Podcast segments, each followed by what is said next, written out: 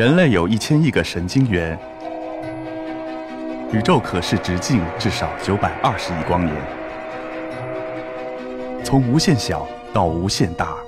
在中科院 SELF 讲坛一起探索未知的世界。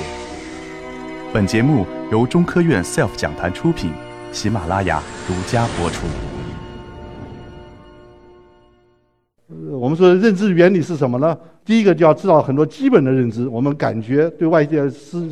这个信息的接收，怎么样感知啊？感知觉了，我们学习记忆啊，情绪情感，注意一些事情啊。一大群人里面，你能够很很快的注意到你认得的人啊。这个这个抉择，我们做每天都要面临各种抉择，这些其实这些都是基本的脑的认知功能，很多动物都有。我们可以在很多动物，从从果蝇到小鼠到到猴子，甚至斑马、鱼这个线虫都有这个基本功能。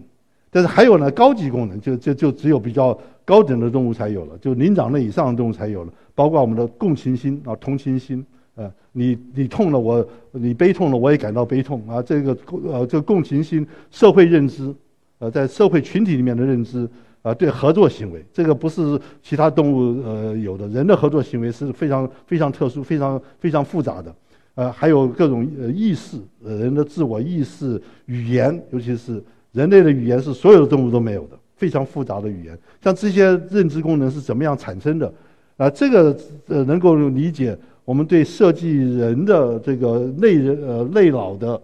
呃呃下一代的人工智能，包括能够理解语义。不光是理解语音辨辨识语音，还能够理解你讲的话的内容，你的意语义啊，这些呃人工智能就需要我们知道人的大脑是怎么处理语言的。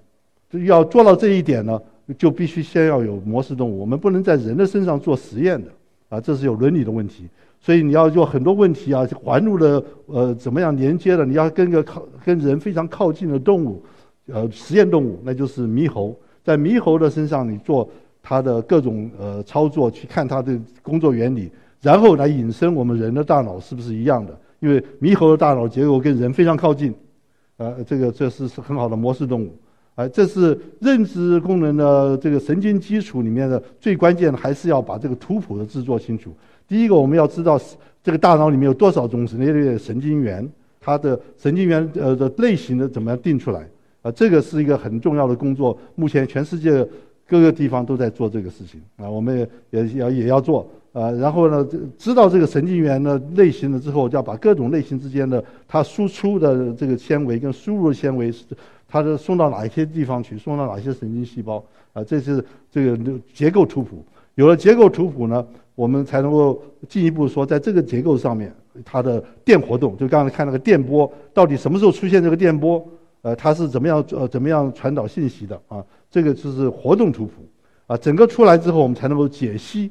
神经环路的最终的它的这个功能。呃，但是我们在应用上面来讲呢，我们现在大家的最重要的一个目标，脑科学的一个重大的目标，就是要为健康中国呃服务啊。我们这个健康的这个脑科脑的发育啊，还有这个记忆力的发育，呃，它怎么样呃维持？呃，这个是一个很大的问题。他的脑正常的功能怎么样维持？脑的退化怎么样让它让它延缓？啊，这这些这些都是对于健康生活非常需要的。神经退行性疾病的是我们现在老年化社会一个非常关键的一个问题。我们看现在呃，中国目前六十五岁以上的人群有一亿多人，在世界上来，我们我们人数是最最大的，超当然是超过印印度，它成比例的。啊，在这个里面呢，我们又因为我们的这个平均寿命。现在中国是很高的，呃，这我们一个出生的婴儿，他现在可以预测他将来的这这寿命期望值呢，在中国来说呢是六十五岁啊，这上面那个圆圈的地方，所以基本上是一个老年化的社会，啊，在这个情况下呢，各种老年化相关的疾病是非常重要的。我们最常听到的就是这个阿尔茨海默症，阿尔茨海默症现在全世界，呃，现在呃目前的情况，假如没有很好的治疗方法的话呢？到二零五零年，全世界上亿的上亿亿人，呃，会有呃老年痴呆。平均来说呢，在八十五岁以上的老年人，啊，有三分之一的会有发病的呃这可能啊，这三分之一的是很大的数字啊。假如说是我们现在这个老年发病的，现在中国老计划里面向国家提出来一个一个指标，就是我们的老计划在十五年之后能够把老年痴呆发病期从八十五岁延缓到九十五岁才发病，这就是一个很大的一个一个这个贡献啊，这这呃这这就是呃未来这个呃各种疾病的会呃的问题，不光是老年痴呆疾病的，现在各种疾病对社会的负担。造成的负担呢？我们可以做一个统计，这是世界卫生组织的统计。脑相关的疾病是所有疾病里面社会负担最大的，这个是呃占了社会负担百分之二十八。这当时包括各各种的神经类的、精神类的脑疾病都在内啊，所以呃超过了心血管病，超过了癌症。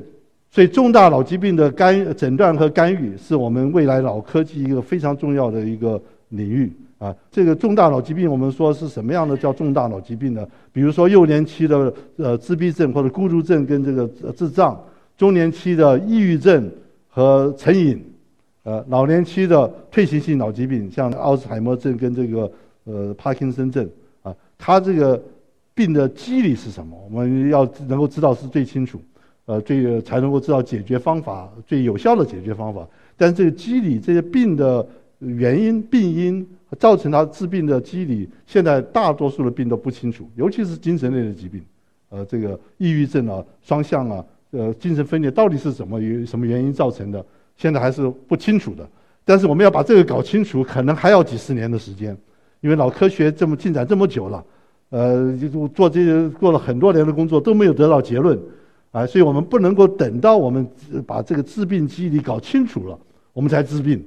啊，所以呢，在这个治病呃这个机理才呃完全理解之前呢，必须要研发出各种对这种脑疾病它它可能发病的什么症状，啊，这个叫做指标啊，这个就是脑疾病早期诊断的那呃各种指标，我们可以要能够研发出来。这个这个不需要我们理解机理，呃，假如我们有了这个，我们就可以早期的呃做干预，比如说你这个是记忆开始衰退了。我们有什么办法使你记忆不衰退？用什么干预的手段？吃药呢？还是用叫做用物理干预了、心理干预了、生理干预了？叫玩游戏也是一种啊。玩游戏是什么呢？我游戏就是一个心理跟生理的关一个治一个一个手段啊。你要动，你要想，你要你要你很快的反应，这些都是一种呃呃干预手段啊。所以我们假如能够设计很好的针对某一种功能异常的干预手段。那这这也是可以，我们不一定要知道机理，但是我们知道你哪一个功能失常，啊，所以对功能失常什么功能的这个定量的测量又是变成非常重要了。而且你要研发各种这种呃干预手段呢，你必须要先在动物实验上做成，你不能够就在人身上，伦理的问题，啊，你还没有研发清楚，你是不能够上临床的。所以这要建立很好的非人灵长类的猕猴的模型，啊，这就是一个非常重要的。啊，就是能够早期呃研发出这个呃猕猴的各种疾病的模型呢，你可以在模型上面看它有你的诊断手段有没有效，然后再到临床上使用。疾病治疗现在面临了什么问题？重大的问题啊！第一个问题让我们讲机理不清楚啊，这个我们也不能等它这完全理解了。呃，这个还有一个呢，就是说这个很难找到特异的药物靶点，就是这个药物都有副作用。它不是单一针对你这个问题来治疗的，为什么呢？是这样子的，其他疾病的这个呃这个副作用没那么大，脑疾病的呃脑疾病的药的副作用很大，原因是因为老的疾病的产生的原因就是你各种网络特别的一些网络它有异常了，这个网络异常就产这个病，另外一个网络异常产另外一个病，但是你这个药物它是针对这个分子针对这个细胞的。这个网络都是由类似的神经细胞跟神经的突触连接造成的，所以你就很难找到一个非常特异的这个这些哦这个药物。所以大大大公司做了二十年的呃药物研发，脑疾病药物研发，大多数都失败，大多数现在都放弃了啊。为什么呢？因为这个每一个药物研发很慢，呃十十几二十年的时间，一个药物几十亿美金的投入，而出来的时候失败率是百分之九十五九十以上。呃大公司觉得划不来，不做了。呃，现在就靠着我们做科研人员在实验室做出很好的东西，大公司才开才投入来来进行做做做检验。嗯，还有一个问题就是说，这个临床前的在动物上实验做怎么药物怎么样可以用呢？就要做检测。第一个就是安全性，药物的安全性在动物上看有没有是不是安全，动物会不会受影响，还有它药药物的代谢，呃，这这个都必须要大动物，就必须要在跟人相近的大动物上面来来做比较合适。所以灵长类的模型，灵长类动物像我们猴的动物，常常以前都在用的这个安全性跟药物检测，但是缺少的就是一个灵长类的药药效检测的模型。你要做药效检测，你必须要一个灵长类猕猴，它有这个疾病的症状啊，然后在上面做药效，没有这种模型，所以现在我们这是努力在建立这方面的模型。这个以前的模型都是小鼠的模型，而是不能够用的，所以我们做了这最近做了克隆猴，也是在做这个目的，就是要用研发出克隆猴的疾病模型，呃呃，然后来做脑疾病的治疗。另外一个意义就是脑机智能技术。就是类脑研究的这个这方面的，将来的发展很重要的方向就是脑机接口和脑机融合的这种新的方法，还有这个各种脑活动的刺激方法、呃调控方法、呃还有这个新一代的人工网络的这个模型和计算的模型。现在是深度网络计算模型很好，在深度网络离人脑人脑处理的差差得很远，要怎么样更进一步的？跟类人脑的那种呃新型的计算模型，当然还有呃新的这种类似神经元的处理的这个硬件。我们说这个新一代的计算机，用不同的材料、不同的结构，可能会呃做得更好的、更有效的这个呃呃计算机，更靠近人的这个这个计算能力，能耗低、效率高，呃这样这个这样子的一个计算机器。呃，类脑的计算机器、计算机器人都是未来的方向啊。大数据的处理啊，也是呃未来这个脑在这个脑类脑研究方面的一个未来的方向。呃，我想呃谈一个这个所谓的图灵测试。这个图灵测试大家也许听说过。你怎么知道一个机器是很靠近人脑了？图灵在呃在七十年前就提出来一个想法，他说你只要有一台机器，它跟你可以跟对话。你人看不到机器，你另外有一个人跟你对话，通过机器跟你对话。那这个人呢，能够跟他对话的过程中，能够辨别对话的对方是机器还是人，辨不出来的话，那这个机器就是有人的智能。语义的理解就是最关键，这是图灵在七十年前就提出来的。他这个图灵测试说，呃，现多少年来大家都想做到这样一个机器能够通过图灵测试，什么标准呢？现在图灵测试就是说，假如现在的一般的标准就是说，你只要三分之一的人